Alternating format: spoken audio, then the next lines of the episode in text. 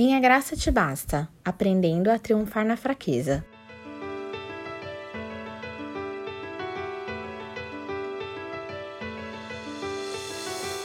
Por isso, por amor de Cristo, regozijo-me nas fraquezas, nos insultos, nas necessidades, nas perseguições, nas angústias.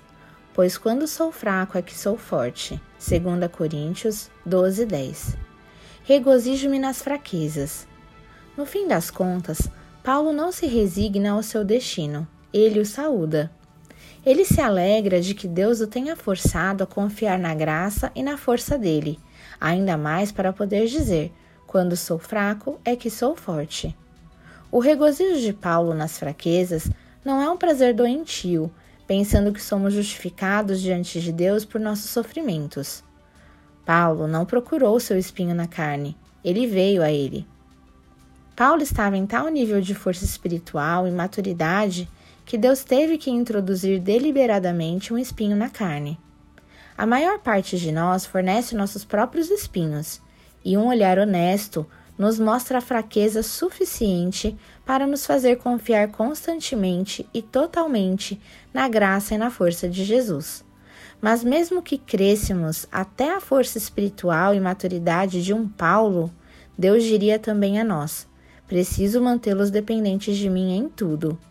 Aqui há algo que vai te fazer depender de mim.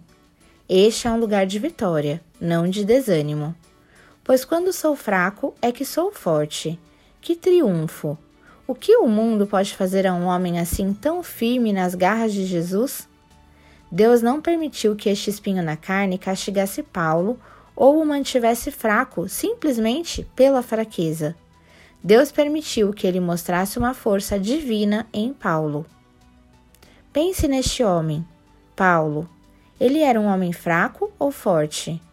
O homem que viajou pelo mundo antigo espalhando o evangelho de Jesus apesar das perseguições mais ferozes, que suportou naufrágios e prisões, que pregou a reis e escravos, que estabeleceu igrejas fortes e treinou seus líderes, não era um homem fraco.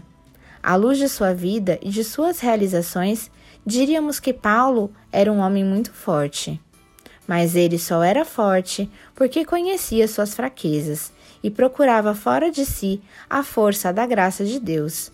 Se queremos vidas com tal força, devemos também compreender e admitir nossa fraqueza e olhar somente para Deus, para a graça que nos fortalecerá para qualquer tarefa.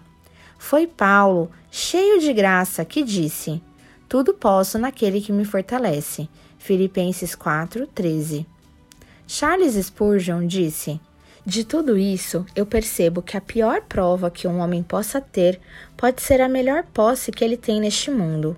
Que o mensageiro de Satanás pode ser tão bom para ele quanto seu anjo da guarda que pode ser tão bom para ele ser fustigado por Satanás, como sempre foi, do que ser acariciado pelo próprio Senhor, que pode ser essencial para a salvação de nossa alma que façamos negócios não apenas em águas profundas, mas em águas que lançam lama e sujeira. A pior forma de provação pode, no entanto, ser nosso melhor presente.